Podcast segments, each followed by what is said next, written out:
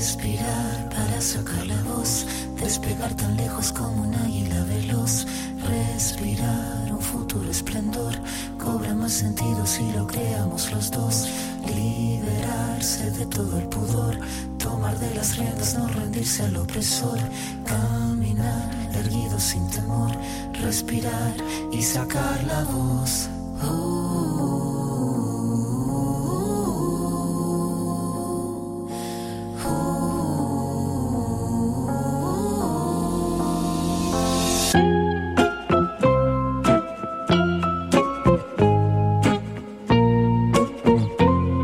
Los niños de azul, las niñas de rosa. Así comienzan los estereotipos y los roles de género, que más tarde se convierten en el hombre debe ser el proveedor, quien guía a su familia en este terreno sinuoso de la vida, y la mujer debe ser el ama de casa, la encargada de educar a las criaturas, quien respete a su marido y se someta a éste, porque así lo marca la norma. Y así vamos por la vida, adjudicando tareas, obligaciones, en función de lo que dice la sociedad, de lo que marca la religión. Por un momento olvidamos que los estereotipos de género pueden hacer que se trate de manera desigual e injusta a otras personas. Y para romper con este cáncer que representan los estereotipos y los roles de género, hoy platicaremos con mi querida amiga y colaboradora de este espacio, Brenda García, psicoterapeuta psicoanalítica y fundadora de Afectivamente. Además, co-conductora del podcast Hermano Vamos a ponerlo en palabras. Poco a poco esta jornada va tomando intensidad y de verdad créeme que los temas que vienen te irán moviendo muchos sentimientos, así como lo hizo el episodio anterior. Es mucho lo que hemos tolerado todos estos años y creo yo, llegó el momento de quiebre, el momento de cambiar esto porque es ahora o nunca. Te doy la bienvenida al episodio número 2 de la cuarta temporada de Cositas de Niños. En Cositas de Niños hablaremos de esos temas que nos hacen sentirnos vulnerables eso es lo que nos dijeron que no podíamos hablar. Aquí abriremos la conversación a todos esos asuntos de los que necesitamos platicar y conoceremos las historias que inspiran de personajes que han luchado por llegar hasta donde están. Recuerda que puedes suscribirte a nuestro canal de YouTube y en las diferentes plataformas de audio y calificarnos para llegar a más personas. También estamos en Instagram, Facebook y TikTok como Cositas de Ninos el podcast y en Twitter simplemente como Cositas de Ninos. Yo soy Víctor Cuevas y esto es Cositas de Niños cuarta temporada, un espacio de encuentro contigo.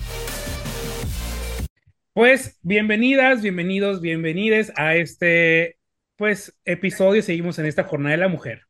Y eh, esta plática particularmente creo que va a ser muy, pues no sé cómo llamarla, chicas, como que muy, no sé si vamos a hablar, vamos a hablar con mucho humor negro, pero también vamos a, Sí, no, con mucha acidez, sobre todo acidez, porque, porque creo que, que a veces, no sé, a veces arrastramos tantas cosas del pasado que se vuelven ridículas ya en este momento. Y vamos a hablar sobre estereotipos, roles de género y vamos a matar muchas ideas, pues siento yo que rancias, ¿no? Que seguimos teniendo sobre el rol de la mujer en esta sociedad y sobre el plan perfecto que tiene el universo para con las mujeres y que si no lo cumplen la cabalidad, pues pareciera que son menos mujeres. Y para hablar de este, de este tema, pues tenemos a nuestra coconductora ya viejamente conocida en este espacio, María, ¿cómo estás? Bienvenida. Hola, ya soy parte del inventario, ¿verdad? Eres parte del inventario, ya lo sabes. Bueno, Brenda, Brenda, Brenda ¿eh? también, Brenda no puede decir que no, Brenda también es parte del Brenda inventario. es parte del inventario también, no, es que tenemos a Brenda también, bienvenida Brenda. Hola, hola María, hola Víctor, gracias por, eh, por esta plática que vamos a tener, que bueno, vamos a ver qué, qué, qué, qué sabor toma, porque tú quieres que sea ahí algo este ácido y yo no sé, no sé, no sé, vamos a ver, vamos a ver. Que sea bittersweet, algo así como mm, amargo. Picosón, sabrosón. No, sobre, digo amargosón, o sea, en el sentido de que a mí me encabrona, personalmente a mí Ah, me claro. encabrona. Entonces, por ejemplo, Mira, imagínate, si a ti te encabrona que no eres mujer.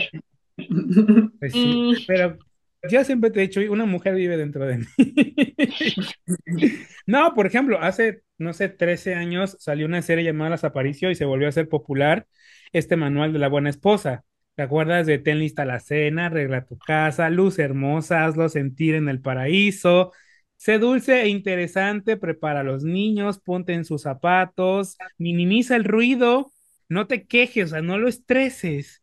Uy, Este, perdón, es- señor marido, perdón. escúchalo, procura verte feliz. Ya sabes, una buena esposa siempre sabe cuál es su lugar. Y vamos con eso. Muy bien. ¿A dónde ¿Qué es vamos? esta cosa? eh, De inicio a mí me gustaría, es esta cosa eh, interesante que es una mujer diciéndole a otra mujer cómo tiene que ser. Ahí habría que, Me, me eh, encanta claro. eso. Sí, sí, habría claro. que partir de eso, ¿no? Porque nos, nos da mucho coraje, pero es esta cosa, eh, una mujer diciéndole a otra mujer cómo debe ser mujer, cómo debe ser esposa y cómo va a ser eh, que se consiga este lugar de ser amada, ¿no? Sí. Aceptada, ¿no? Eso es como, bueno, Y perfecta. y perfecta, claro. Y en este momento donde, bueno, vamos a hacer alusión a una que otra plática que hemos tenido como de banqueta en otras ocasiones que, pues ya te dieron tu lugar como esposa, ¿no? Cuídalo, no lo maltrates, no lo desuses. O sea, ese es tu estatus, ¿no? O sea, estás- te estamos dando la receta para que seas lo máximo. Y entonces viene toda esta sarta de cosas que chocan en tu cabeza. Bueno, digo, chocan en tu cabeza, creo que chocan en tu cabeza, creo que chocan en mi cabeza. Pero es muy cotorra esta parte donde, y como justamente lo dijiste, no chocan en la cabeza de otras mujeres donde dices, ¿qué onda? ¿Qué? ¿Qué está pasando? Y dices algún pequeño comentario o algo como, pues no, no, no estoy de acuerdo por alguna razón. Pero, ¿cómo? ¿De qué me Mm. estás hablando? No. Bueno, es que es esta cosa. Si no, si no estás de acuerdo, atente a las consecuencias porque no te van a querer, no vas a tener un lugar importante, no vas a acceder a todas estas cosas que hemos construido durante tanto tiempo. Que habría que identificar una cosa, creo, y también otra cosa interesante. Este lugar que se construye de la mujer perfecta tiene una función. ¿Qué es esta cosa que, que, que bueno, eh, creo que, que, que hay que explorar un poco más en eso porque viene a cumplir una función que en muchos niveles servía, nos guste o no, servía, porque entonces nos organizaba con la religión, con lo social, nos ponía ahí la charolita de, para ser mujer tienes que ser esto, para ser hombre tienes que hacer esto, no se mezclan, los deseos ahí están muy separados, como, eh, como si no hubiera un espacio para desear algo de forma propia. O sea, que entonces mi valor y cómo los demás me van a apreciar y me van a amar va a depender de justo lo que yo cumpla de esa lista. No, no se daba lugar a que entonces, bueno, eh, yo puedo hacer otra cosa, puedo desear algo más. Eso es como salirte del corral y entonces perder el amor de tu familia, el valor para la sociedad, un montón de cosas que afortunadamente ahora podemos eh,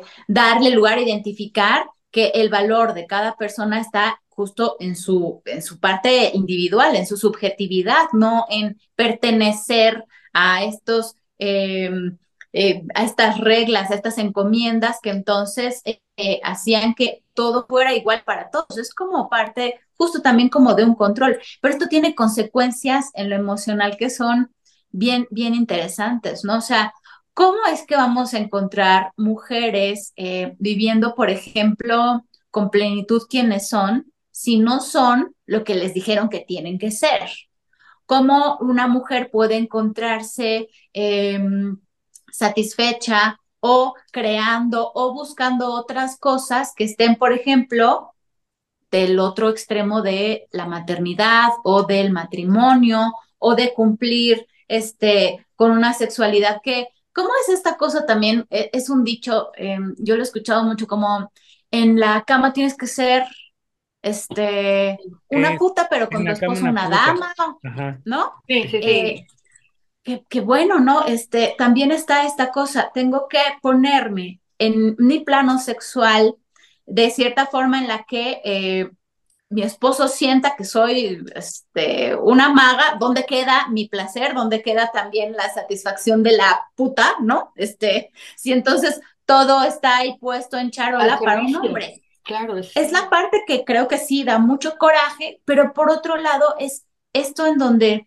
no se cuestiona qué es lo que quiere una mujer, no se cuestiona si la mujer quiere este, ser una princesita, a veces en la cama, otras quiere ser una fiera, otras igual y si se quiere ser puta, o sea, pero habrá más de un, de un molde para lo, para lo femenino, habrá más de un molde para la eh, feminidad, lo mismo para la masculinidad, o tal vez ni siquiera es que hay molde, pero algo tenemos que ser para alguien, ¿no? Alguien nos enseñó cómo ser, vimos a nuestra mamá ser de cierta forma, a, nuestra, a nuestro papá tratarla de cierta forma o dejarla.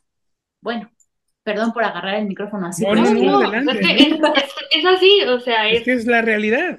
No. Perdón, funciona para ambas partes, ¿no? O sea, como mujer recibiendo de la creencia, como mujer criando, porque también hoy creo que somos más conscientes de cada cosa que ve uno de por qué estás criando a tu hijo varón con esa onda, o sea, ¿qué, qué te pasa? No, no es que así que, porque, no, a ver, espérate, o sea, creo que no tienes necesariamente que cumplir con el estereotipo de formar a tu hijo varón o de identidad de género masculino con ese tipo de estándares. No es cierto.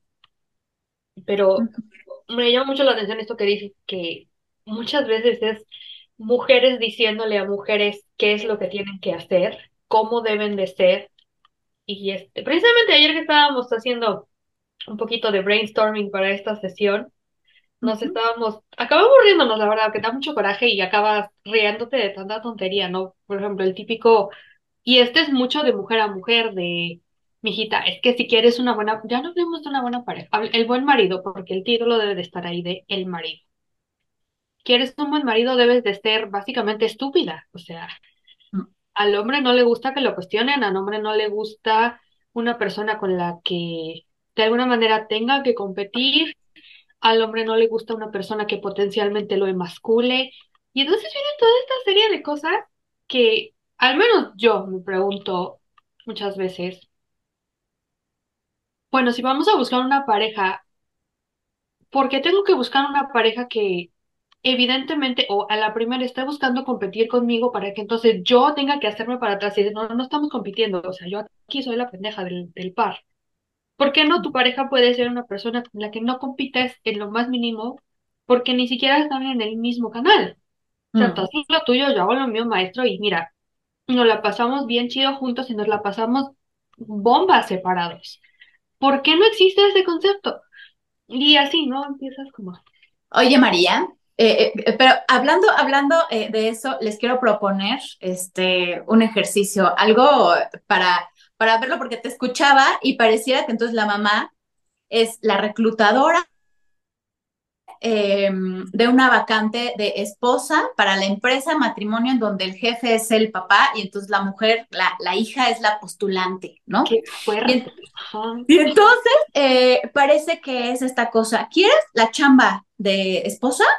Este, pero como dicen ahora, como en, en, los reclutadores, este, en estas vacantes, ¿no? Este, tolerancia a la frustración, este, que aguantes la presión, este, que aguantes la presión, este, que mm, otras cosas que a mí también me llaman la atención, este, eh, y bueno, es que hay tantas cosas que yo he visto que barbaridades que yo digo. Amplio criterio. Amplio criterio. Muchas cosas, ¿no? Y entonces, eh, como si la mujer ahí fuera a hacer esto, eh, a ver, desde un lugar que, que, es desechable, o sea, ahí no se habla así como de, oye, este, mijita, eh, si quieres, si quisieras casarte, em, también tienes que saber, bueno, ¿con quién te vas a casar? ¿No? O sea, ¿por qué esta empresa en donde el jefe es el esposo te está poniendo estas condiciones? ¿Tú quieres trabajar ahí? Quieres trabajar con este, con este jefe esposo que entonces espera todas estas cosas de ti, ¿te conviene ser así? ¿Te conviene? O sea, ¿y por qué esta empresa eh, pone esas, o sea, ¿por qué en una situación amorosa, que se supone que tendría que ser amorosa, o en esta sociedad matrimonial, tendría que haber estos lineamientos sin los cuales tú no vas a ser reclutada, ¿sí? Si tú no cumples con eso, no vas a obtener la chamba, mijita. Y aparte esto, ¿no? Como esta cosa, ¿por qué, un, porque un jefe quiere que su empleado no piense, no proponga, pero que entonces le tenga la vida resuelta, pero entonces si este es que yo estoy, por ejemplo, ahorita saturadísima en TikTok de esta, una cuenta de una mujer que, que le da como respuestas a todas las personas que reciben comentarios de sus empresas que son muy injustos. Y esta mujer así como de, bueno, pues me pagas por hora, no voy a dar más, no tal cosa, ¿no? Pero a lo que voy es, em, que pareciera que todo va dirigido a la mujer, pero el hombre no tiene que cumplir con ciertas cosas, ¿sí? Y no es la cosa de cumplir o no, es cosa de complementos, de otra situación, de tal que parece que, claro, tal parece que el hombre lo único que tiene que cumplir según la propuesta social establecida es y, y también tiene mucho que ver, ojo, para mí tiene mucho que ver también con el rol tradicional machista de te la puedo pasar y es tu bronca, si estás en condiciones de que te la pueda completamente pasar y es tu bronca, yo, familia de la mujer, te la, ya, o sea, tú la quieres, te la aviento, y si estás en condiciones de que sea tu bronca, ¿sí? Cool, sí, ah, bueno, pues entonces te la paso y es tu bronca. O sea, también esta parte donde es como, bueno, yo hablo de todo lo que veo, ¿no? Y también digo, no, pues está feo, ¿no? O sea, ¿cuántas mujeres y no estoy hablando necesariamente de hace 50, 60 años. Hoy en día, ¿cuántas mujeres yo veo y conozco personalmente o por referencias que yo sé que a lo mejor no fue hablado como tal, pero sí fue una situación donde, pues yo soy el papá y tengo esta hija y yo la estoy poniendo al mejor postor? Lo mismo, ¿no? O sea, toda esta situación de todo, porque yo ya me encargué de que cumpla con todos estos requisitos entre comillas, y ya una vez que alguien levantó la mano, ah, pues sí cumples con el requisito que yo quiero que, ni siquiera el que ella quiere, que yo, el que yo quiero que haya para ella, ah, sí lo cumples, perfecto, ahí te va, y es tu problema. Y también se me hace esta situación súper machita de decir, pues espérate, pues si no soy un paquete de carne, ¿qué pasó? Pero eso aquí, no soy, no es empleada. No, no, y aparte el hombre se limita solamente al proveedor, ¿no? Y eso a veces ya entre comillas. al proveedor y al, entre comillas, al de este, la, la disciplina, tradicional, la disciplina. Ajá. Pero la realidad sabemos que también como parte del trabajo de la mujer en casa es, tienes que ser dulce, pero tienes que ser la que mantiene el orden en las cosas. Pero vámonos al origen. Eh, vamos a hablar de estereotipos y roles de género. Brenda, ¿de dónde viene esto? ¿Con qué se come? ¿Por qué la sociedad nos tiene con estos estereotipos que seguimos extendiendo a lo largo de los años? Estamos en 2023 y pareciera que estamos en 1950. Va a empezar el primer comentario, ha sido de esos que te gustan tanto, Vic. Los amo. Porque no nos gusta pensar. Porque si me pones a pensar que yo como mujer o también el hombre, porque eh, hablando, eh, regresándome un poco a lo que estábamos hablando, también al hombre le sirve un montón, ¿no? O sea, en esta cosa de función y por qué ha seguido por el resto del, tiempo de la humanidad, porque al hombre también le conviene, ¿no? O sea, le conviene que haya un estereotipo de mujer, le conviene a él que entonces eh, yo diga, bueno, me voy a conseguir un trabajo, voy a poner una casa, voy a tener a esta empleada mujer y que me cuide hijos, ¿no? Este, yo no sé si todos los hombres quieren también eso, ¿eh? O sea, pero está esta cosa en la que la familia tradicional es un molde muy difícil de romper porque, porque nos dice qué hacer y porque nos cuesta mucho trabajo pensar que yo puedo generar algo distinto. Por eso digo, no nos gusta pensar.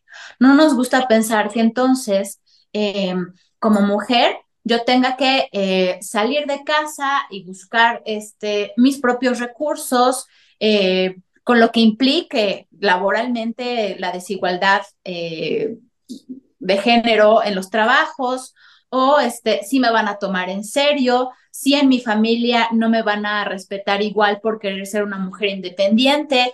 Ay, son muchas cosas que pensar, mejor me quedo, este, sí, me espero a que me saque un príncipe azul, este, aunque sea de facha, este, y a puerta cerrada, ya en el matrimonio.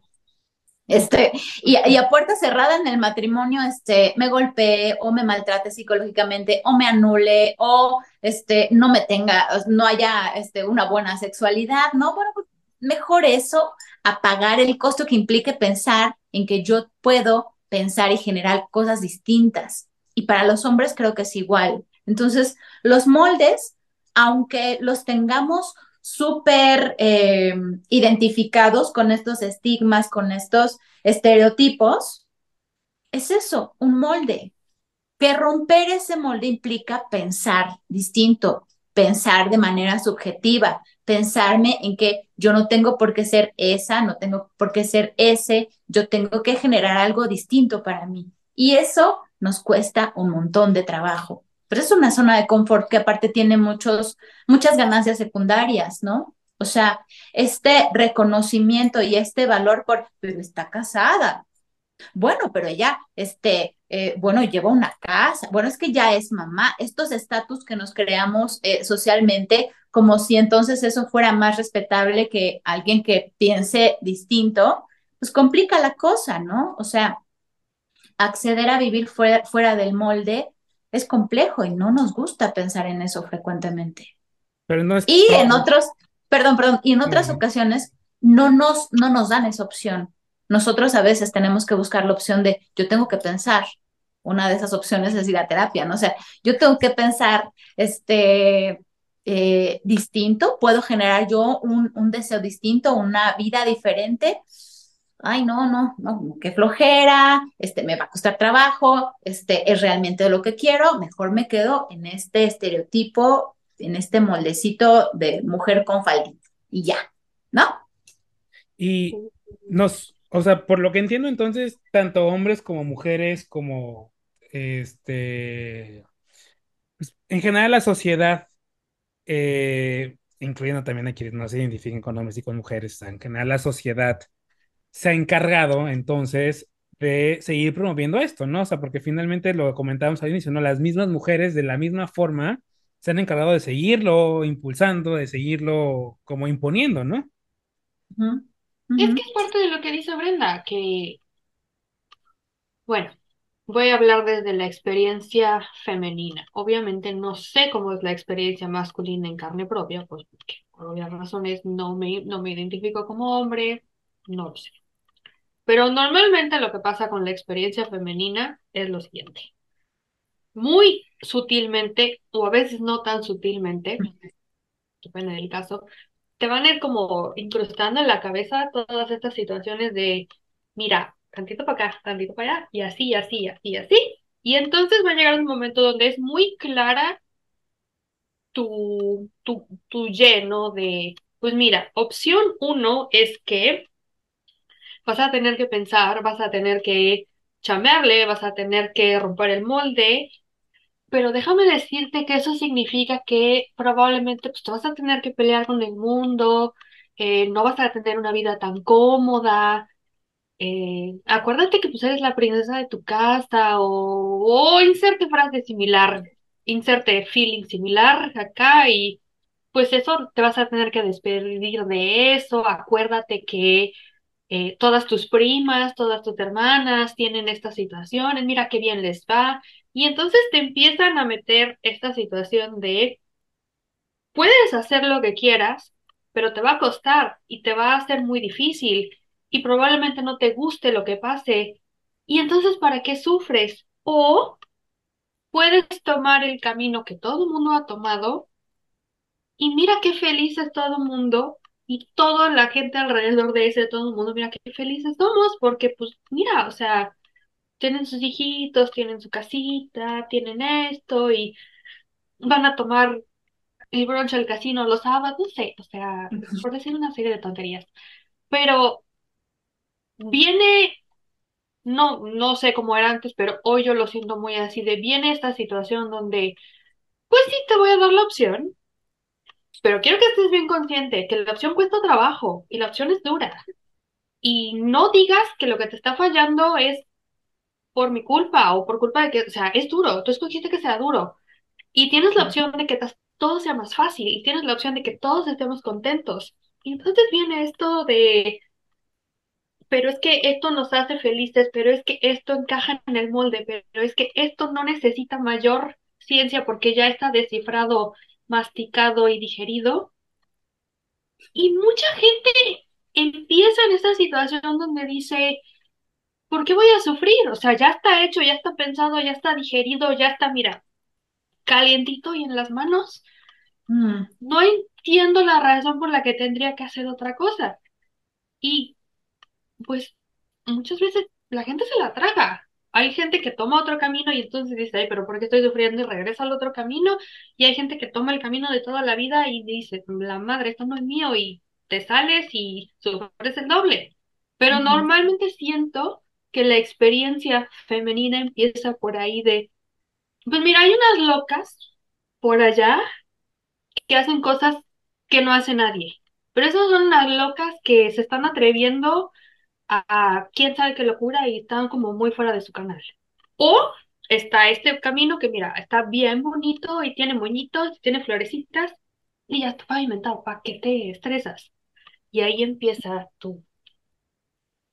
Ay, ¿qué hago? ¿No? Acomodado también con la parte de donde estás pasando por la preadolescencia y la adolescencia y no sabes ni qué demonios está pasando. Y es como un conjunto de situaciones de, ay, Dios mío, ¿y ahora a dónde? ¿No? O sea, perdón, ¿qué vas a decir? Es que, sabes, María, dijiste algo hace ratito, una palabra creo clave. Así estamos felices. Esto es para que seas feliz, ¿no? O sea, te ponen esa justificación. Para que seas feliz, esto es lo que tiene que pasar que es algo bien complejo porque entonces es alguien más diciéndote lo que te va a hacer feliz, no tú descubriendo tu propio deseo, tus necesidades y tú construyendo tu felicidad, que es algo que creo que, eh, bueno, que deja eh, de lado a cualquier individuo. Nosotros te vamos a decir qué te va a hacer feliz. Eh, es el mayor, creo, este lavadero de cerebro del planeta, porque Em, la felicidad como la meta de la vida y que esa felicidad esté mediada por entonces estar con todos tus cajoncitos personales este, llenos, ¿no? Vas a tener dinero, vas a tener pareja, vas a tener hijos, vas a tener un cuerpazo, vas a tener este mm, un montón de cosas que hacer, o sea, todos esos y si y si cumples toda esa configuración, vas a ser feliz. Y no, la felicidad es otra cosa eh, y no es la meta. O sea, eh, que, que, suena muy padre y entonces suena este, con esta cosa que nos motiva todo el tiempo. Yo, eh, si, si, si me pagaran un centavo por cada vez que una persona llega al consultorio y dice, es que no soy feliz y no sé por qué, créanme que yo viviría, sería dueña de la mitad de Dubái. O sea, eh, las personas constantemente están teniendo esta cosa de el sentido de mi vida tiene que ser que yo esté feliz.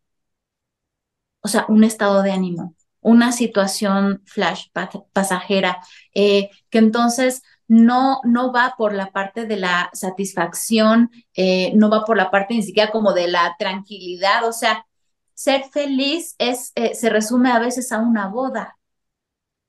Ser feliz se reduce eh, a, me dio el anillo en Disneylandia. O sea, y todas las demás cosas que hay que construir quedan de lado. Y entonces por eso llegas a tu casa después de la luna de miel y dices, ¿y quién es este?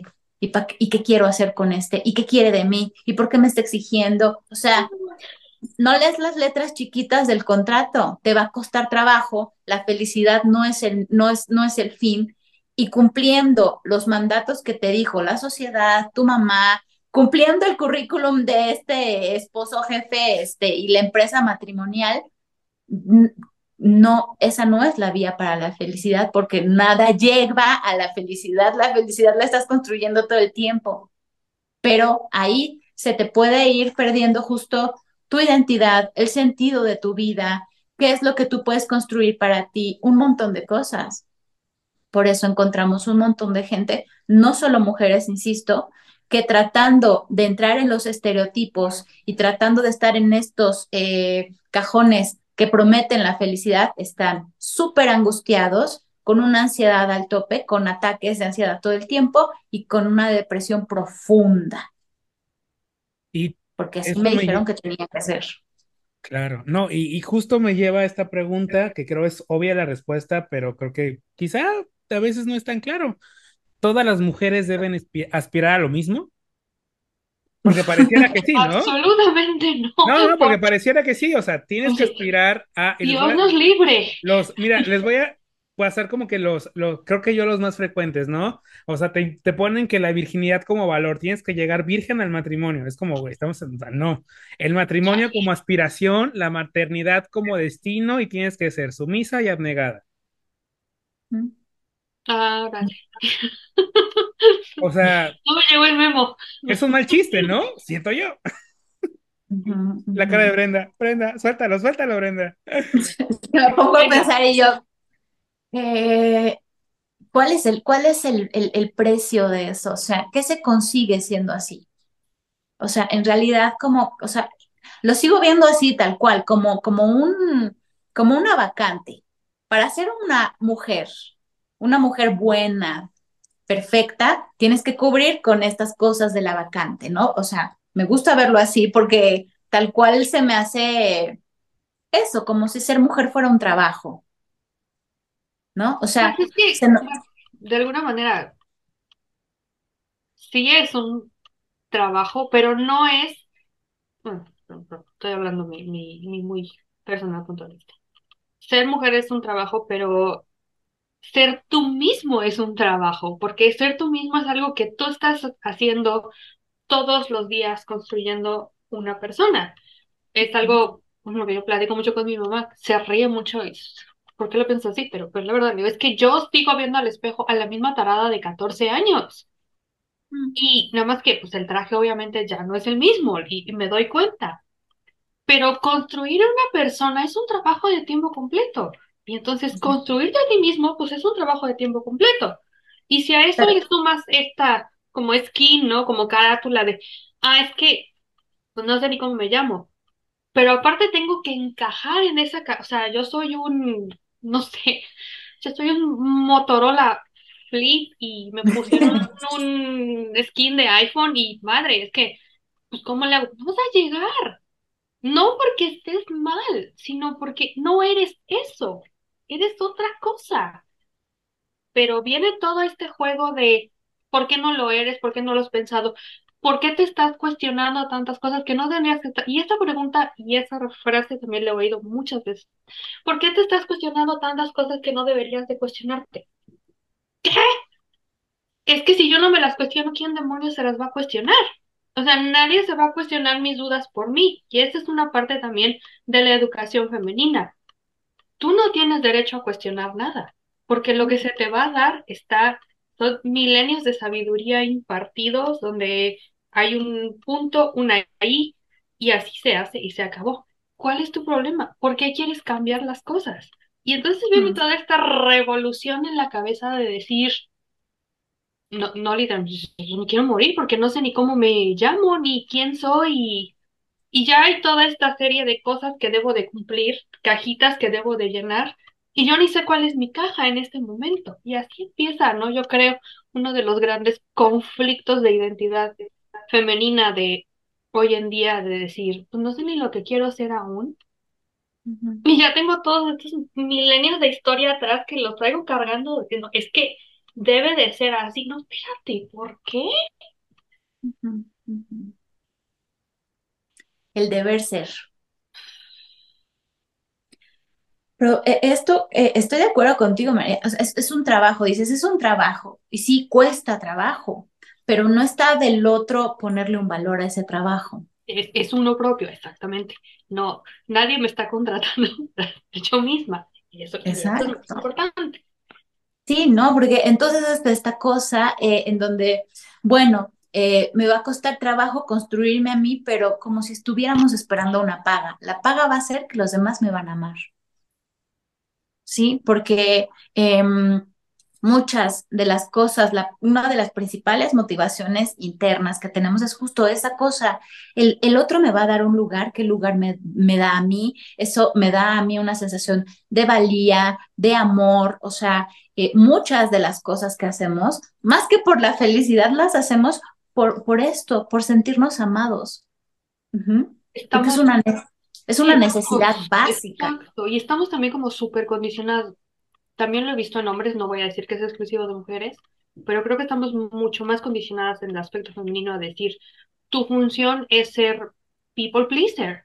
O sea, tú debes de ser mona, bonita, tierna, la gente debe de estar a gusto con tu presencia y toda esa serie de cosas que al final te llevan a ser, tú debes de ser la que agrade a las masas. Las masas signifique lo que sea, ¿no? Entonces, esa también es una condicionante muy machista de nuestro mundo, de nuestra sociedad, de y bueno, yo lo veo con los niños chiquitos, ¿no? O sea, el niño hombre chiquito puede ser un desastre, puede ser mal educado, puede ser hiperactivo, puede ser y hay una serie de normas sociales para lidiar con eso, pero la norma social para lidiar con eso con una niña chiquita de ese estilo normalmente será él. Mira, la gente te está viendo qué fea niña. Y por ahí empiezas, ¿no? Uh -huh. No es porque te tengas que portar bien, porque tú te tengas que estar a gusto, porque tú aprendes. No, no, no. Mira, la gente te está viendo lo feo que te portas. Y es como, ¿y a mí qué? ¿No? Pero ahí, ahí te lo van como metiendo de, ay, no, mira, mira, la señora ya te está viendo feo porque te portas feo. ¿Y? Uh -huh, uh -huh. Vic, sí. te ves así como anonadado. Cuéntanos, ¿qué pasa por tu No, no, no, no, no, estoy, estoy, veo que Brenda quiere soltar, quiere soltar. Es que me pongo a pensar tantas cosas, eh, porque eh, creo que María pone ejemplos en donde encuentro tantas, tantas cosas.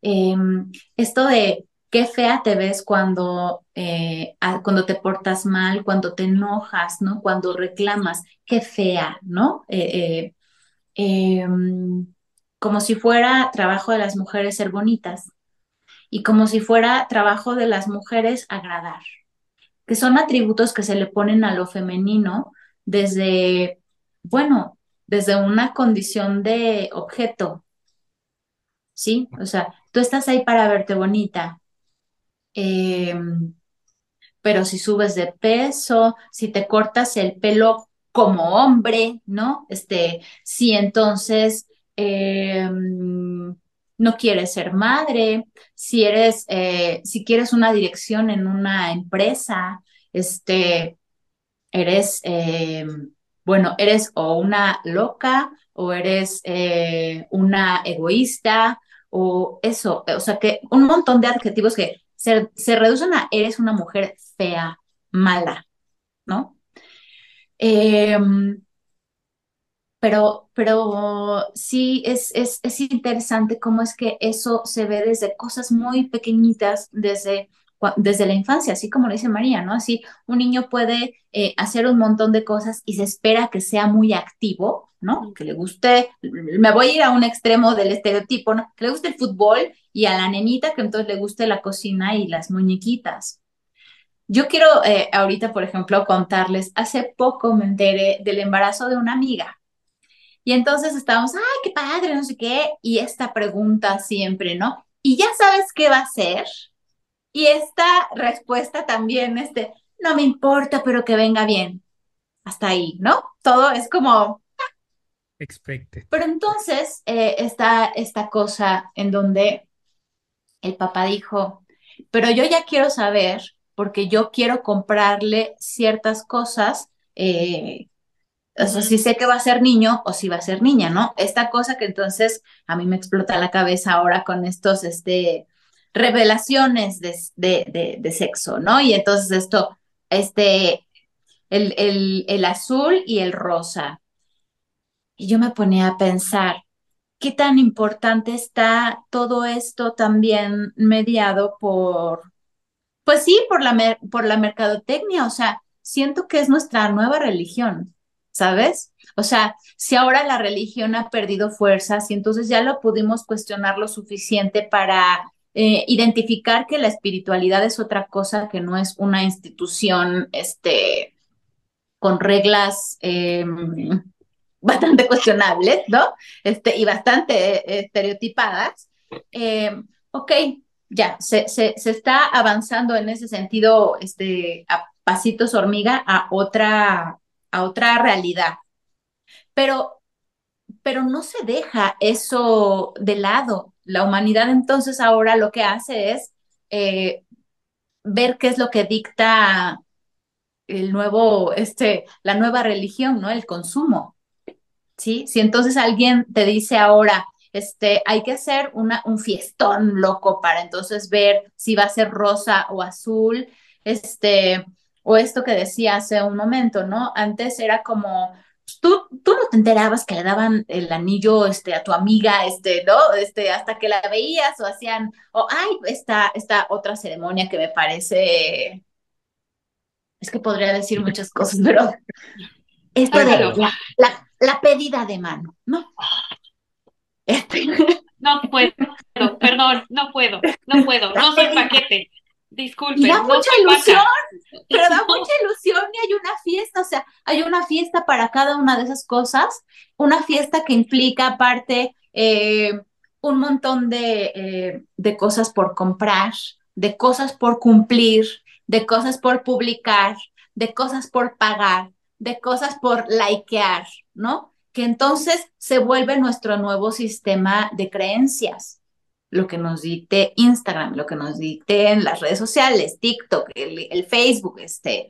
Eh, y entonces todo se va, se sigue ahí como acomodando, ¿no? Este, a lo que debe ser. O sea, nosotros cuestionamos mucho esto, la sociedad, este, las creencias antiguas, lo que decía la abuelita, eh, cuestionamos un montón, sí, la religión, las creencias y esto, pero habría que también observar que que siempre hay algo que entra en lugar de lo que, o sea, siempre se crea un hueco. Sí. No nos gusta vivir con huecos, lo llenamos con algo más. Y ahora es este nuevo sistema de creencia, este, muy religiosamente eh, que seguimos todos, ¿no? ¿Sabes? Creo que me llama mucho la atención lo que estás diciendo, es porque, ¿sabes? Creo cuál es el peor apartado de todo esto. La mezcla de ambas. Y, ay, no, no, es que, hermanas, hermanos, hermanas, ayúdense un poquito, no un tantito.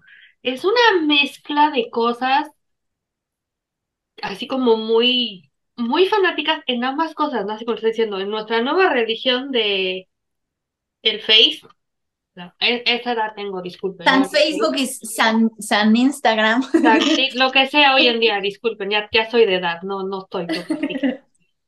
Y más aparte, este lado psicosocial, socioeconómico, lo que sea, de tu lado, eh, que te, si creciste en una situación social muy conservadora o de cierto nivel socioeconómico donde debes de cumplir también con ciertos eh, pues, milestones, estereotipos, etcétera, para llenar, luego te juntan y dices, bueno, o sea, da- date un espacio en la vida para respirar, ¿no? Porque está canijo que estás sirviendo como a dos amos muy intensos. ¿Y dónde quedas tú? Exacto. ¿Tú qué quieres? Pues lo que me digan, madre mía, pues no. Pues es Pero es pues, que también te voy a decir una cosa, y, y ahorita que hablaban del sex reveal, me recordó mucho aquel episodio que hicimos sobre el sex reveal, que se armó una polémica así de, no, y es que a mí, pues es que yo sí quiero, ustedes que no tienen el derecho a hablar así. O sea, puede que haya a quienes les guste o quienes aspiren a eso, y es válido. O sea, si tú aspiras a tener tu fiesta de compromiso, tu sex reveal, es muy válido. Pero también Sí. sería factible que cuestionaras el back de esa aspiración. Mira, ¿Por qué yo voy a decir a algo, eso, no? yo voy a decir No. algo súper hot take al respecto. Me va a llover probablemente, pero creo que entendemos la el feminismo y ser solidarias de una manera muy extraña, a modo muchas veces. Y entonces yo creo que apoyarnos entre nosotras es decir, bueno, hermana, si tú quieres hacer tu baby shower con tu reveal, adelante. No te voy a criticar, pero tampoco me critiques. Tampoco puedo así como bashearte, ¿no? Que todo lo que haces está mal y que todo lo que hago está mal. Y eso es algo que hoy también entre mujeres pasa y pasa muy grueso. O sea, hoy y siempre. hoy siempre. Pero creo que hoy es muy, antes era como muy hush hush entre, ya sabe, cumpliendo precisamente con el estereotipo. Los hombres eran de un lado y las mujeres en el cafecito, en el decito en otro lado. Hoy es como mucho más visible porque las redes están abiertas, porque no hay moderación de ningún aspecto para decir una serie de cosas que antes no se decían en público. Y existe toda esta situación de decir las corrientes extremas que pensamos que deben de ser las cosas como yo las entiendo y entonces todo debe de ser así. Y no tenemos una tolerancia unos con otros. O sea, si yo estoy diciendo que yo no estoy de acuerdo con los gender reveals, pues yo no estoy de acuerdo con los gender reveals. Si tú quieres hacer el tuyo, está bien. Yo no voy a hacer el mío porque yo quiero ser coherente con lo que yo pienso, pero no me voy a ir contra ti para decirte, eres lo peor que le pudo haber pasado a la humanidad. Y siento que eso es parte de esa sororidad de la que tanto se habla hoy en redes de es que no, no, no está haciendo, no estás teniendo sororidad con la otra mujer. Sororidad para mí es que yo no estoy de acuerdo con que las mujeres sean explotadas en la pornografía. No estoy de acuerdo. No estoy de acuerdo que haya ninguna víctima de la pornografía ni de la trata. Pero si hay alguna mujer que voluntariamente está decidiendo que esa es su carrera, que lo está haciendo de alguna manera segura y que pues eso es lo suyo y que decide que lo suyo es ser estrella del cine para adultos. O sea, no le voy a ir a decir, no, no, es que eres una vergüenza, pero pues, es que es tu rollo, mana. O sea, ¿qué hacemos? Ese es mi punto de vista. Lo he puesto por ahí. Me ha llovido gruesísimo. Pero... pero a lo que iba con justo esto, ¿no? Eh, del cuestionarte, que qué bien que abordas esta parte, pues, de que, bueno, si tú decides serlo, pues te voy a apoyar, pero no te voy a venir a imponer. También, ¿hasta qué punto y eso se los digo porque alguna vez estuve en una conversación con una amiga sobre el tema del matrimonio. Y siento que a veces se sienten menos mujeres por no cumplir con este plan perfecto que les pone justamente a las mujeres, ¿no? Y el matrimonio siento yo que es uno de los tantos temas en este plan perfecto en el que si tienes 30 años y no tienes ya prometido, o si tienes 32 y estás soltera, puta, ya eres la solterona, ya eres la que se va a quedar a vestir santos y pues ya entonces yo siento que a veces se sienten con menos valor que el resto. Entonces se empiezan a casar las amigas, no te casas tú y empiezas, puta, es que no estoy casada, no estoy casada, no estoy casada, puta, con el primer pendejo que se me cruce, pues ya, güey, el punto es cumplir con el requisito, ¿no? Ya más adelante veremos este, qué pasa y si me tengo que divorciar, pues ya me divorcié, pues, pero ya cumplí con el requisito de casarme. Entonces, ¿hasta dónde este sentimiento de sentirte menos mujer, pues te lleva a cumplir con este plan perfecto y a veces a vivir un infierno de vida. 100%, o sea, yo creo que hay gente que no tiene, no voy a decir la capacidad, porque no podemos cuestionar la capacidad, pero más bien la fortaleza, no desarrollas fortaleza mental, fortaleza emocional. Bueno, no desarrollas casi nada emocional porque realmente poca educación de inteligencia emocional tenemos, eso es un hecho. A esto la vas desarrollando a los trancazos en la vida. Pero mucho de esto yo siento desde mi experiencia que tiene que ver con no desarrollas nada de eso y entonces pues sí, llega un momento en donde las cosas te empiezan a pesar, ¿no? O sea, tienes acá de... Sobre todo si no es algo con lo que originalmente tú te identifiques y de repente te empiezan a bombardear de varios lados de es que deberías de estar en esta situación, es que deberías esto, que deberías del otro, sí te pesa, o sea, yo conozco mucha gente, mujeres particularmente, que están en una situación o que estuvieron en una situación relativamente jóvenes donde, por ejemplo, la gente con el, perdón, fue conmigo a la universidad, que íbamos, no sé, bueno, no íbamos, estábamos a dos semanas de graduarnos y era un chillar por los rincones, ¿qué, qué pasa? No, o sea, ya estamos todos atacados, pero que no, no, es que yo a estas alturas no tengo novio y es que a la universidad te viene a buscar un buen marido. Y se paga colegiatura para eso. Es una, no, bueno, yo dije, porque para variar a mí nadie me amarra la lengua en los momentos en los que deberían, pero sí me acuerdo haber contestado en una plática de estos así de, no, pues está canijo que pagues una colegiatura tan cara para venir a buscar marido, o sea, es que tú no entiendes que es una inversión, que debes de estar en una universidad buena para buscar un buen candidato. Y volvemos una vez más a esto que acabas de decir de la maldita vacante. Mm. Y es como, de repente te sientes como si estuvieras pagando una plaza en la CFE, ¿no? O sea, Amo cuando Brenda hace. "Mm". Algo bien. suéltalo, suéltalo, venga. Ahí va. Este, es que, eh, por ejemplo, esto eh, que hablabas, María, de mm, se respeta que cada quien eh, haga lo que quiera con este, si su, o sea, las fiestas, los rituales, este, lo que les sirva, lo que les guste, lo que los haga sentir este, felices, este, pero habría que pensar lo que conlleva, o sea, yo siempre eh, voy a decir, hay que leer eh, es, entre líneas, en, las, las letras chiquitas, em, porque, porque entonces em, muchas veces si no hacemos eso, si no nos detenemos a pensar qué está implicando, qué conlleva lo que estamos haciendo, pasan 20 años y después no sé por qué mm, fulanito se siente así, yo me siento así, no sé qué, es lo que está pasando conmigo, eh, o con, por ejemplo, los hijos, porque voy a regresar a este punto. Cuando se vuelve una moda el, el ponerle este, un color a, este, va a ser niño o niña, en realidad estamos este, festejando el anuncio de un genital. Perdón. No, es cierto, es cierto. Sí, Pero o sea, pues en que, esas palabras, que en el ultrasonido o que en el sí, estudio genético Claro. salió una X o una Y. sí, sí, claro. Y es, y es así, ¿no? O sea, es así. Sí, o sea, Claro. este, yo, yo, feliz pene, feliz vagina, ¿no? Así que bueno, que este, lo que está por nacer es un ser con pene, un ser con vagina. Felicidades. Pero eso no dice nada. Pero al mismo tiempo es esta cosa. Entonces, este, si nos vamos porque trae ahí una vagina, hay que llenar el, la habitación de ese pequeño ser con muñecas, ositos, bombones, cosas rosas, listoncitos y lo que sea.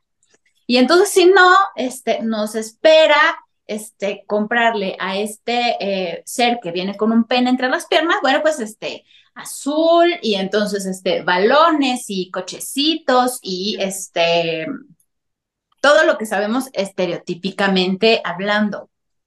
Que podemos decir, pues es inofensivo. Y yo quiero saber qué es lo que este, ni, este, este bebé tiene entre las piernas y yo, este, voy a crear este, algo que no tenga que ver con un estereotipo, ¿no? Podrá haber, a- yo solo quiero saber si va a ser niño o niña, este, fisiológicamente hablando, pero podríamos ser, este, papás muy progres, ¿no? Y entonces decir, pero yo no le voy a imponer nada, este, que eso está bien cabrón, la verdad, pero bueno. Pero la cosa es que entonces está este pequeño ser, este, llega y se le empieza a tratar de cierta forma, es inevitable, ¿no? Y aunque ahorita se haga esta cosa de inclusión y que entonces ahorita se haga esta cosa de eh, buscar no, no, no, no, no tener estereotipos con alguien que acaba de nacer, la realidad es que la sociedad ahí también está mandando mensajes todo el tiempo, pero empieza a crecer esta persona que entonces tal vez tiene una orientación sexual o una elección de género o una vivencia de su propia identidad distinta a la marcada en ese anuncio de nació con pene o nació con vagina y lo que signifique socialmente.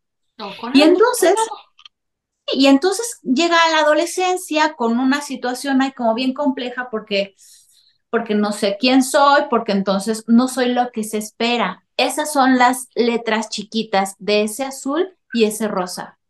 Lo que se espera de ti, que portas un pene o una vagina, es que seas de tal o cual forma. Sí. ¿Sí? O sea, que entonces todo está en esta cosa. Qué bueno que, haga, que haya fiestas porque todos necesitamos celebrar cosas.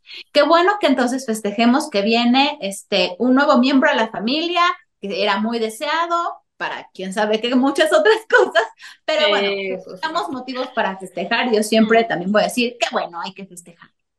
Pero hay letras chiquitas.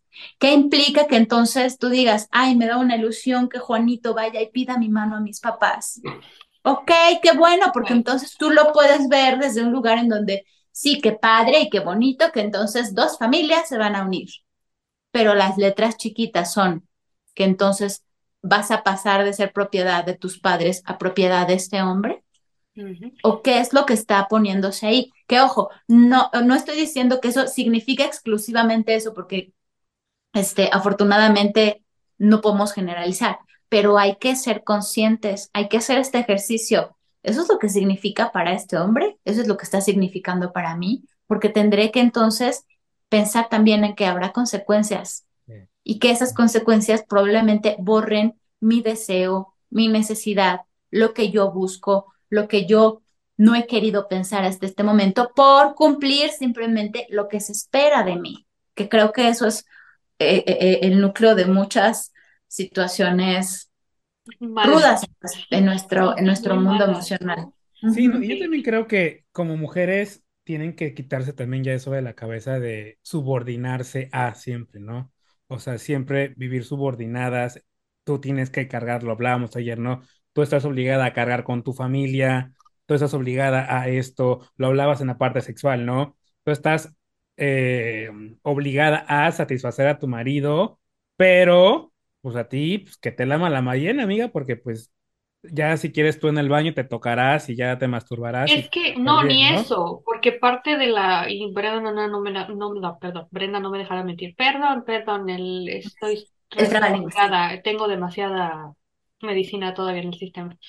Este, las situaciones que, y hablando específicamente del área sexual, es bien complejo como mujer y los estereotipos, porque de entrada ni siquiera existe ese rollo de, pues ahí en el baño tú te tocas y tú terminas. O sea, eso es impensable, ¿cómo crees? Tú eres muñequita de uso sexual compulso. Eso es lo que eres. Y más te vale que tu marido esté bien comido y bien cogido para que no se te vaya. O sea, no mm. existe la situación esa de tienes una mala vida sexual, pues tú date gusto por tu lado. Eso es, ¿cómo crees? ¿Cómo te vas a masturbar? No pretendes, jamás. Pero aparte es esta, esta, esta, a ver, esta cosa. Eh, una mujer no puede masturbarse porque no puede descubrir que ella misma puede generarse sus propios orgasmos. Para eso necesita un hombre. Claro. Y el hombre no tiene la obligación de dárselos. y entonces, mujeres anorgásmicas. Este, hasta el momento de su divorcio en donde dicen, bueno, y a ver, este, y la otra amiga la lleva a una, una sex shop y dice, wow, increíble. Porque tu función como mujer es, tú vas a llenar los espacios vacíos de la vida de todo el mundo, vas a ser la caregiver, vas a ser la amante, la amante para conveniencia de la otra parte, vas a ser la cocinera, vas a ser la mamá y todavía es peor, yo que es mucho peor cuando una vez que eres mamá porque ahí donde te atrevas a querer ser una mujer con sexualidad e hijos, híjole, ¿cómo crees? O sea, tú le das más valor a tu sexualidad y a tu felicidad, otra vez esa cosa, que a ser negada y ver lo mejor para tus hijos ¿Qué te pasa? Estás mal, mereces la muerte, que la pedren en la calle. Sí, claro, por supuesto. Espera, y deja, mencionaste un tema importante, ser mamá. Hace, eh, no sé, quizá unos 10 años, tuve una discusión con un taxista, digo, a mí que no me gusta pelear con la gente. Este, y, y me decía el taxista, es que desde que la mujer salió de su casa, es por eso que esta sociedad se comenzó a podrir. O sea, ¿por qué? Qué bueno que se pudrió, que se genere otra nueva, ¿no? Eh, pero, pero, pero, ¿por qué una vez más cargándole la mano a la mujer? ¿Dónde coño está el papá? ¿No la educación de casa es papá y mamá? ¿Por qué Hmm, otra pues vez no, o sea, según el estereotipo, no, vol- volvemos a lo mismo. O sea, tú como mujer tienes la obligación de educar y tú eres la mano que mece la cuna, pero no debe de ser obvio, porque oficialmente la mano estricta, la disciplina es el papá. Tú debes de ser mona, tierna, amiga, mamá, cool, cursi y todo. Y tu soporte, claro. Mm. Pero, pero qué interesante eh, esto, esto que, que dices, Vic. ¿Dónde está el hombre? ¿Dónde está el papá?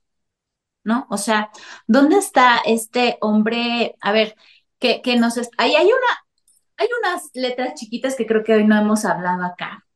Esta, esta, eh, esta cosa en donde se espera que la mujer no piense, ¿no? Que entonces no cuestione ninguna de esas cosas, no cuestione la vacante, pero, eh, pero pareciera que el hombre tampoco tiene mucho lugar como para, para pensar. O sea, ¿dónde está el hombre? Es una, eh, es un, es un lugar bien interesante. ¿Dónde está el pensamiento del hombre? El hombre puede cuestionarlo, puede pensarlo, ¿no? Porque a mí también, este, me llama mucho la atención esto. Eh, un, un macho recalcitrante va a decir que la mujer no piense, pero en eso, eh, pues se disparan, este, en el pie, porque eso también es esta cosa tampoco el hombre está pensando en mucho. O sea, que no me rete, o sea, una mujer que hable, que piense y cuestione, va a hacer al hombre pensar, y ahí está otra vez, vi la situación de la que hablaba en algún momento. No nos gusta pensar.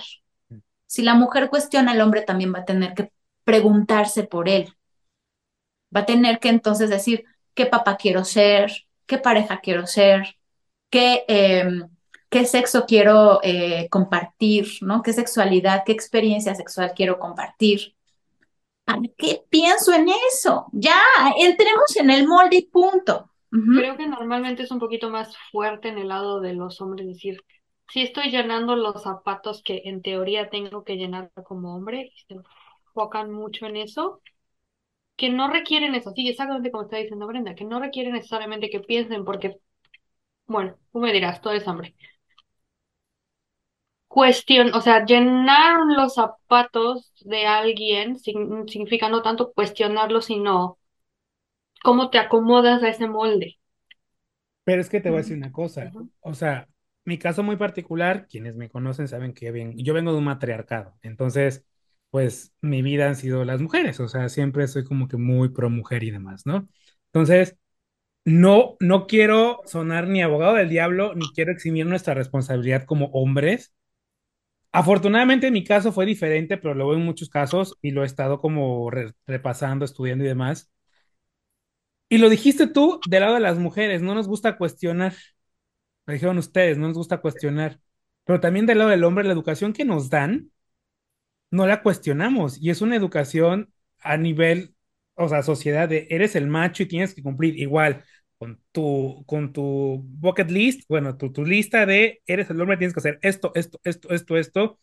Y no estamos dispuestos a pagar el costo de romper con ese paradigma.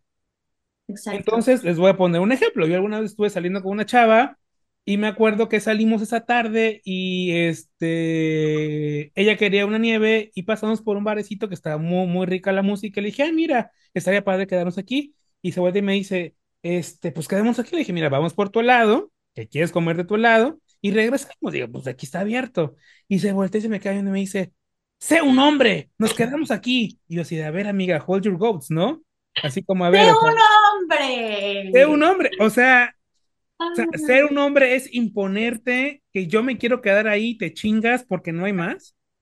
Mm, Vuelve al punto, a mí me ha valido y yo he pagado el costo de querer romper este paradigma y me ha costado mucho y lo construcción. haciendo, pero hay quienes dicen, güey, pues no, pues como dicen, más fácil, mejor me voy de pechito, cumplo con los estándares sociales y pues no, perfecto, ¿no? El pedo es que Pero, seguimos adelante. pero la cosa es, eh, eh, Vic, eh, ahí está el matrimonio perfecto. Esta cosa en la que no vamos a, no vamos a, a preguntar, pero tú hazme sentir mujer y yo te voy a hacer a ti sentir hombre a partir de mi molde de mujer y yo a partir de mi molde de hombre. Porque eh, creo que eh, como para, para ir eh, tal vez eh, ya acotando un poco, porque si no nos vamos a ir como Sí, sí, sí, sí, verdolagas sí, por sí, todos sí, lados. sí, sí. Este, hagamos los, los, los episodios que sean necesarios, pero eh, ser un hombre y ser una mujer no es, eh, no es una lista, no es una vacante, no es un checklist. O sea, eh, y lo ha dicho la psicología, la filosofía, este, el psicoanálisis, se construye. Es ahí en donde entra, por ejemplo, lo que decía María, se trabaja. No es, no existe, ¿no? O sea, este, Freud decía, la mujer es un continente oscuro. Y Simón de Beauvoir decía, la mujer no existe. Pero tampoco el hombre. La cosa es que acá la pregunta y el conflicto se lo ponemos a la mujer, porque la mujer, eh, bueno, tiene esta cosa eh, de, de, de, de, las emociones y tiene como un cuerpo que crea vida y tiene un montón de, de, de peculiaridades que entonces hay que señalarla a ella, porque aparte tiene este gran poder de gestar. Y ahí entonces tiene un montón de complicaciones, ¿no? Pero, eh, pero también habría que, pensar, tampoco existe el hombre Tampoco eh, es que entonces eh, el hombre se haga a partir de enseñanzas, ninguno de los dos, ni el hombre ni la mujer, ni entonces tampoco me atrevo a decir, ni tampoco cualquier elección de género ni de identidad. No es que así nació, no es que entonces tenga que cumplir con tal y tal y tal cosa. Cada persona en su subjetividad se crea. Y a partir de eso, entonces se define qué es lo que entonces ahorita esta cosa de la inclusión y esta cosa de la de, de, de, de respetar el género de cada quien es, bueno, yo, yo me pongo a pensar, sí se ha vuelto tan importante ahorita, pero es porque cada uno puede empezar a definirse. Y a eso le agregaría otra cosa, tal vez un poco más compleja, el que hoy yo me pueda definir como tal, tal, tal y tal, ¿no? Yo soy tal, me gusta tal y quiero tal a- en este momento de mi vida, no implica tampoco que tenga que estar firmado en piedra y sellado este, con mil candados. El deseo fluye. El deseo es algo que se mueve, que evoluciona en nosotros mismos.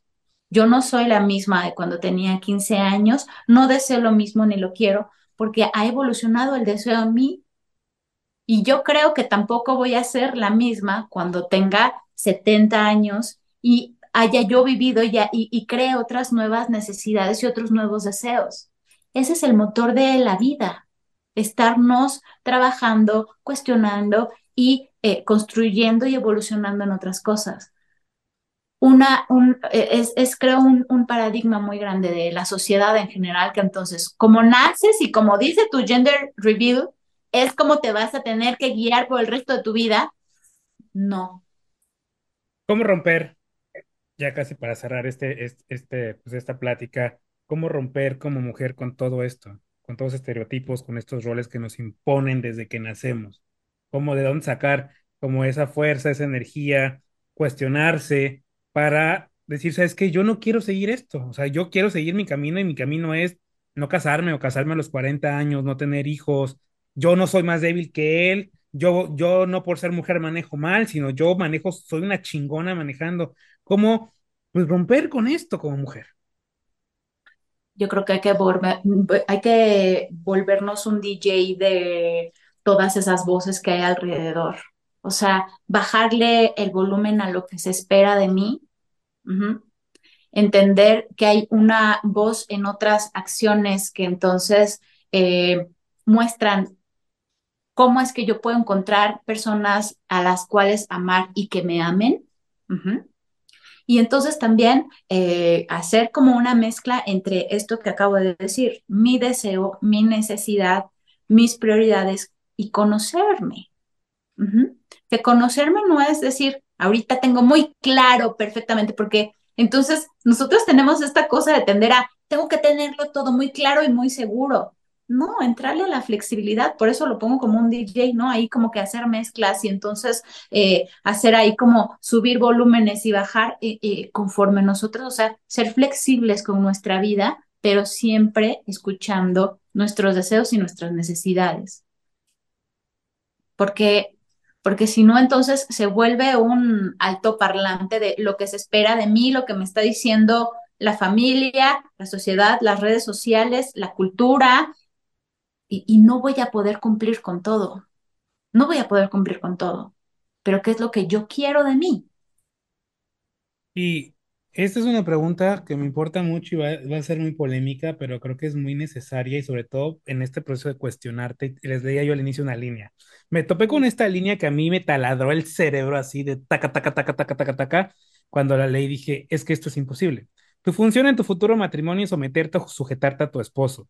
Esto no será difícil si un hombre te ama como Cristo amó a la iglesia. Espera un hombre así, ora por un hombre así. ¿Qué tanto ha tenido de rol la religión en todo esto? Mm, pues lo mencionabas al inicio, lo mencionaste en algún punto. La sociedad, no sé qué, la religión ya la cuestionamos, pero la religión sigue siendo un tema ahí, o sea, sí está bien que tú, yo siempre lo he dicho, está bien que tú quieras creer en algo, si ese algo, y tú, y tú lo separaste correctísimamente. Una cosa es la espiritualidad y otra cosa es la institución. Pero para quienes lo juntan todo, ¿qué tanto daño ha hecho la religión en ese sentido? Mucho, mucho, mucho, mucho, mucho, mucho. Es que, eh, eh, bueno, sí algo que tiene la religión es esta voz de lo que debe ser. O sea, es un lineamiento. ¿No? Las leyes de Dios, ¿no? Es eh, algo que entonces nos puede hacer perdernos en eso, en esas leyes y en esos lineamientos y en donde queda el volumen de lo tuyo. Es muy eh, complejo em, echar abajo una institución que nos hace sentir que somos hijos de un matrimonio perfecto, aunque nuestros padres nos lo sean, ¿no? Porque entonces, este, Dios y la Virgen, ¿no? Este, o estas dualidades que siempre hay en las religiones, son este matrimonio perfecto que nos da unas reglas para cumplir y entonces ser hijos amados. Salirnos de esa familia, pensar y este, crear nuestras propias leyes, nuestras propias reglas, nuestro propio mandamiento con nosotros mismos, eh, para nosotros ser objeto de amor de nosotros mismos y al mismo tiempo respetar al otro que tendrá sus propias reglas, bueno, es algo complejo, insisto, no nos gusta pensar. por eso, por eso siempre está crear. Es como, ¿te acuerdas cuando se usaban los discos de tres un medio para instalar. Acá, sí. Pues es básicamente, yo así lo veo, es como te están dando un disco de tres un medio para instalar algo, no tienes que pensar, solito lo metes, corre, ya está. Eso es, no, o sea, es relativamente fácil porque creo que mucha gente toma la decisión fácil de entrada y después viene todo este asunto de cuestionarte, de ser infeliz, de estarte preguntando por qué la vida es tan miserable. Pero una vez más, esa es la letra chiquita que nadie te lee. no, vamos a ir platicando este tema a lo largo de la temporada. Vamos a volver a invitar a Brenda para platicar del tema. Este, pero creo que sí es un tema importante, un tema súper importante porque creo que no podemos hablar de derechos humanos, no podemos hablar de libertad, no podemos hablar de mujeres libres, de una democracia, porque una democracia no solamente es ir a votar, una democracia es donde todos disfrutan de sus derechos a plenitud en una sociedad igualitaria, equitativa y demás, cuando las mujeres siguen sometidas a todos estos estereotipos y a todos estos roles de género. Yo personalmente les decía, eh, me taladra mucho como que leer todo ese tipo de cosas, discutir con muchas personas, con muchos hombres. De hecho, eso que les leí hace rato me llevó a una discusión de días con un fanático religioso y, y es impresionante cómo en pleno 2023 seguimos con este pensamiento tan rancio, ¿no? Seguimos sometiendo a la mujer y lamentablemente muchas mujeres, pues con este sentido de no, de que pues quizá no tienen el, el, el- el valor o tienen mucho miedo de cuestionar y romper eh, este, el molde que bien dice Brenda, pues siguen en el mismo camino, ¿no? Porque hay mujeres que se han atrevido y les ha valido, vámonos a romper el molde y a, y a reescribir mi historia. Eh, creo que Eufrosina Cruz, eh, la diputada, eh, menciona mucho el tema de arrebatar. Tenemos que arrebatarle nuestra educación a la vida y arrebatarle nuestra educación a las personas y a la sociedad y tomarla tú, asumirla tú, enfocada en lo que tú quieres como mujer, en lo que tú deseas como mujer, no en lo que la sociedad espera de ti.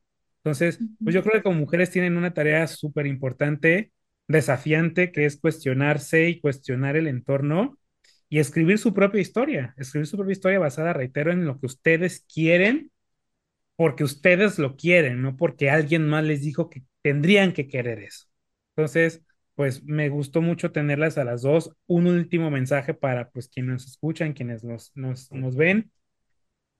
A mí me gustaría eh, acotar, Vic, eh, no es solo que las mujeres nos tengamos que cuestionar, qué bueno que lo hagamos, pero tal vez sería también importante que el hombre lo haga, Ah, no, porque, absolutamente. No, claro, claro, sí, totalmente. o sea, sí. porque eh, el trabajo de nosotras es hacer visible, ¿no? Esto que por años se ocultó, pero si me pongo muy buena onda, la, la cosa es que O sea, yo, yo lo pienso así, si un hombre se diera cuenta de lo conveniente que es, ¿no? De todas las cosas que, que le convienen, Sí, este, al cuestionar su lugar de macho o no macho, al cuestionar lo que se ha construido de lo que es un hombre y lo que es masculino, eh, tendría este, muchas más libertades de las que se cree que tiene hasta ahorita. totalmente.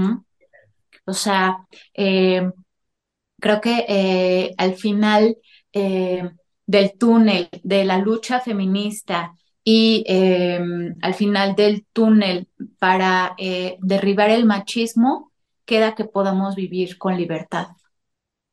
Eh.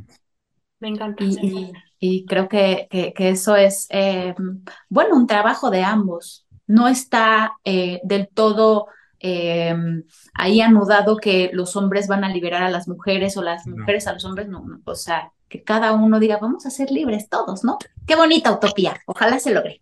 Bueno, sí se logra. Y, y bueno, también habrá hombres que están viendo este episodio y pues también, como bien lo dijo Brenda, ¿no? Nosotros asumir nuestra parte de responsabilidad y pues también romper nuestro paradigma de ser hombres, ¿no? Entre comillas, porque pues no, así no se tiene que ser hombre. O sea, el, el modelo que nos venden pues no es, no es el actualizado.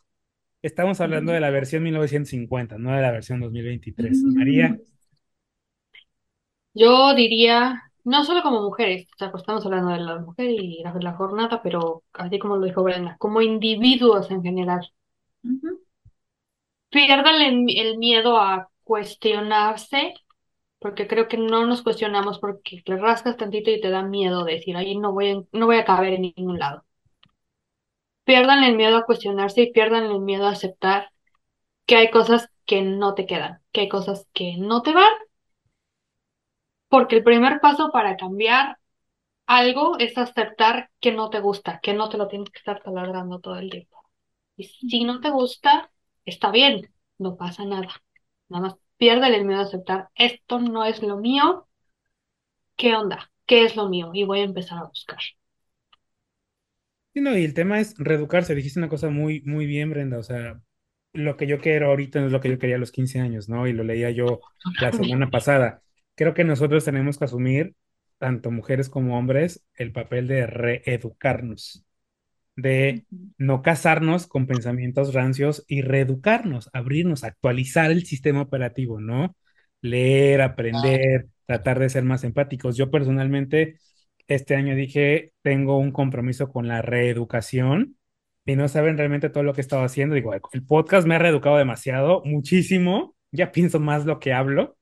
Este, porque justamente eso, ¿no? Ya he aprendido, o sea, me topé con personas en su momento como Brenda, este, bueno, María, que también todo el tiempo estamos cuestionando y demás, que me han hecho como, a ver, güey, wake up, ¿no? cuestionarme, reeducarme, cambiar, como pues quieran que no, pues hay, o sea, hay cosas que ya no. Y creo que como sociedad tenemos que cambiar. Y si nosotros que éramos, éramos, porque bueno, hay que nacer más atrás, pues, pero éramos la esperanza y seguimos como marcando este, pues marcando este camino rancio, pues no van a cambiar las cosas. Entonces yo creo que tenemos que asumir el compromiso nosotros, también para empoderar a las generaciones que vienen, a romper estos paradigmas y a hacer una mejor sociedad donde justamente lo acaba de decir Brenda, pues todos seamos libres, ¿no?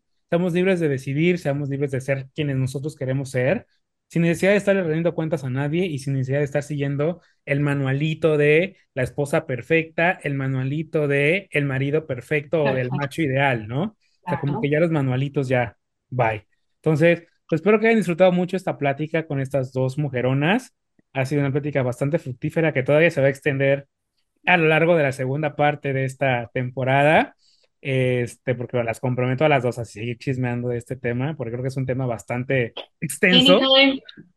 Este, pero pues bueno, estamos en esta jornada de la mujer, quisimos como poner como la primera semillita sobre el tema y pues que nos empezamos a cuestionar todos qué estamos haciendo para que la situación actual cambie. O sea, tenemos que poner, bien lo dijo Brenda, ambos, tanto masculinos como femeninos, e incluso quienes no se asuman como masculinos y femeninos también tienen que asumir un rol de cambio. O sea, todos como sociedad tenemos que cambiar esto. Entonces, pues espero que estén disfrutando esta jornada de la mujer. Este fue un episodio creo que muy, pues muy padre. Pues cuestionense. Muchísimas gracias, chicas. Gracias a ustedes. Saludos. Gracias por acompañarme en este episodio. En el siguiente, platicaré con mi amiga Laura García sobre la violencia en la pareja. No olvides compartir este episodio para que el mensaje llegue a más personas.